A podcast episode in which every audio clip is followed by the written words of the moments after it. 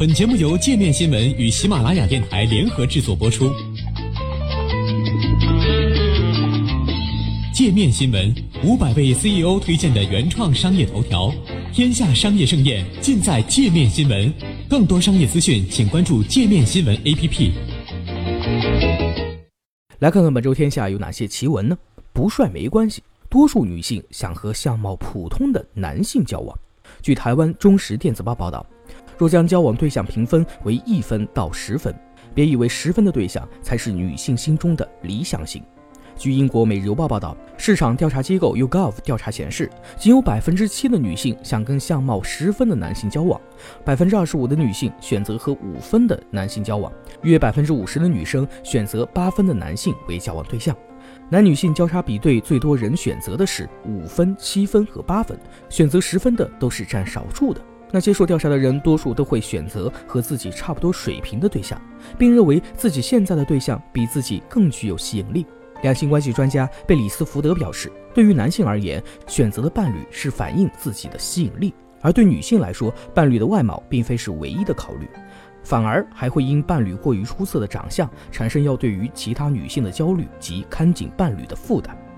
那我们接下来再来看一则来自于美国的新闻：最美年龄接近四十岁。什么年龄最美呢？美国的一项新研究的结论是将近四十岁。波士顿大学医学院研究人员发现，美国人物杂志一九九零年发布的世界最美人物榜上榜人物呢，平均的年龄是三十三点二岁。那今年的上榜人物的平均年龄是三十八点九岁。研究人员说，这说明最美人物的年龄结构发生了改变。那除了年龄结构，最美人物的肤色结构呢，也与过去不同。一九九零年上榜人物百分之八十八的肤色偏白，那今年的这一个比例下降到百分之七十点四，非白种人的比例从一九九零年的百分之二十四增加到今年的百分之四十。研究人员之一尼兰瓦西说：“那许多年以来，大众媒体平台引入了关于美的某种标准，我们发现这些标准正在进化。”那我们接着再来看一则来自于韩国的新闻：外卖大叔纵火报复顾客，反获网民支持。据日本 Live 多新闻网援引韩国 MBN 称，韩国一名五十五岁的外卖送餐员金某，因送餐给顾客时受到顾客汤汁太少的抗议，九个月后重返该顾客纵火报复，近期被法院判处五年有期徒刑。被告金某供述作案动机的时候称，二零一六年给金某家送外卖的时候，被比自己年纪小的朴先生斥责紫菜包饭的汤汁太少。九个月后，偶然路过朴先生的公寓，回想起当时的情景，才起了纵火的念头。法院认为，被告人仅以受侮辱为理由，有计划的在公寓纵火，造成了巨大的损失，判处金某五年徒刑。韩国网民对此消息的评论超过了一千条。意外的是，很多网友拥护被告金某，称被臭小子年纪的家伙用那种语气说，我也会生气。有太多顾客误以为自己给钱就是大爷。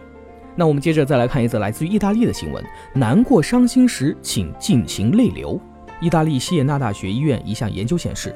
难过时流泪其实有益心理健康，就像拥抱自己一样，有助于抗抑郁。研究人员在由心理学新思维期刊发表的报告中写道：他们回顾多项研究后发现，落泪时热泪盈眶，缓缓滴落，淌过脸颊，有一种轻柔按摩的效果，促使人体分泌缓压激素内啡肽，从而产生新快感。英国的《每日邮报》援引研究人员的话报道，落泪与哭泣不同，哭泣是尖锐的、响亮的，通常是对痛苦的反应。女性落泪比男性多四倍。新生儿只会哭泣，不会落泪。研究人员还发现，并非只有看到悲剧会落泪，有时候太开心也会潸然泪下。这个时候的落泪有助于稳定情绪。说分手的时候要利索，向另外一半说分手，或是告诉至亲你得了重病，都是不易张口的事。美国杨伯翰大学研究发现，告知这类坏消息的最佳方式是直接讲出来。研究人员招募一百四十五名志愿者，让他们经历不同坏消息接收场景，并给每个场景配发两条表述方式不同的信息，让志愿者就信息内容的清楚程度、直接程度、可信度、真诚度、有理度、有效程度、特殊程度等打分，并评价他们认为哪些特征更有价值。